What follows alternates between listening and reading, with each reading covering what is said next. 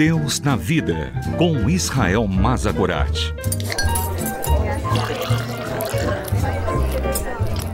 Olá, eu sou Israel. Sente-se, pegue o seu café e vamos conversar sobre Deus e sobre a vida, sobre a fé e sobre as nossas dúvidas.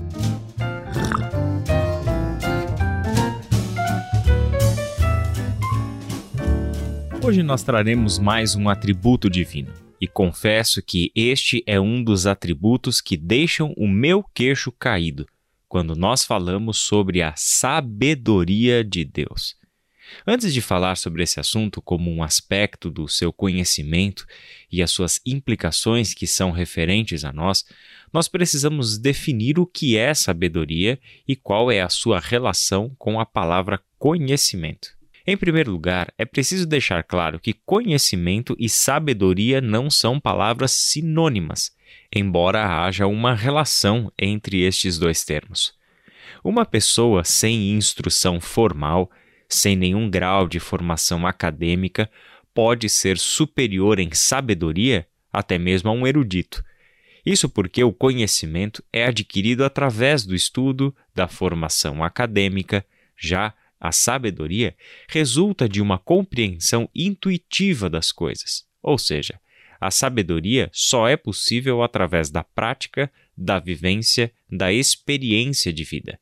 Portanto, conhecimento é algo teórico, a sabedoria sempre é algo prático. Isso não significa que a sabedoria exclua o conhecimento, Assim como não devemos pensar que o acúmulo de conhecimento resultará necessariamente em sabedoria.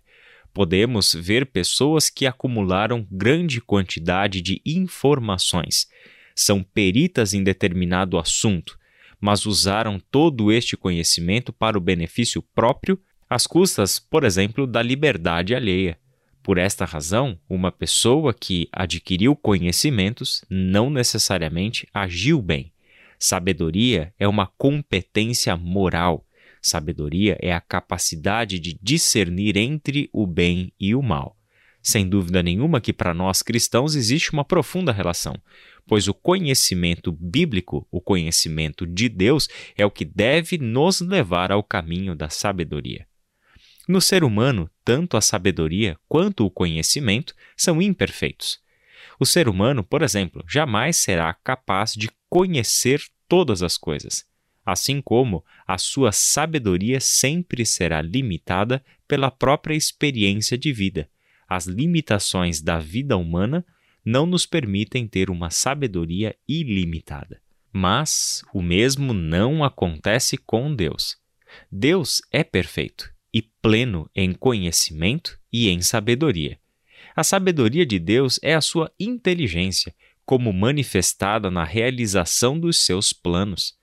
A sabedoria de Deus indica o fato de que ele sempre busca os melhores fins possíveis e escolhe os melhores meios para que os seus propósitos venham à realidade e sejam cumpridos.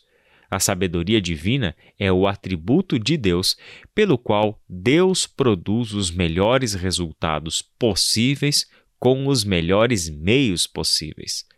Os planos de Deus, perfeitamente planejados e executados, sempre se concretizam. E é com isso que Deus é glorificado. A Bíblia faz referência à sabedoria de Deus em inúmeras passagens. Talvez o livro de Provérbios seja um dos textos mais importantes de toda a Bíblia sobre esse assunto. No capítulo 8, por exemplo, a sabedoria é personificada e nos convoca a uma vida de sabedoria segundo a sabedoria de Deus.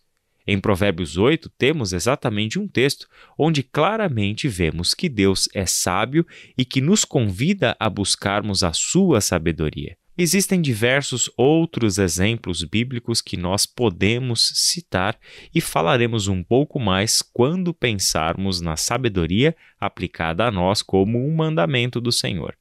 Por fim, vamos lembrar que os feitos provenientes da sabedoria de Deus se manifestam diante dos nossos olhos por toda a sua criação e por toda a sua obra de redenção. No Salmo 19 ou no Salmo 8, a providência de Deus. No Salmo 33, também. Em Romanos capítulo 8, nós vemos a sabedoria de Deus aplicada à redenção, assim como em Romanos 11:33, um texto belíssimo em que o apóstolo Paulo louva a Deus pela beleza da sua sabedoria.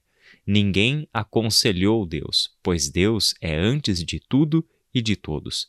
Visto que ele é a própria sabedoria, devemos buscar nele esta propriedade para vivermos bem. Que Deus te abençoe e nos encontraremos no próximo programa. Deus na Vida, com Israel Mazakorat. Para ouvir novamente, acesse transmundial.org.br.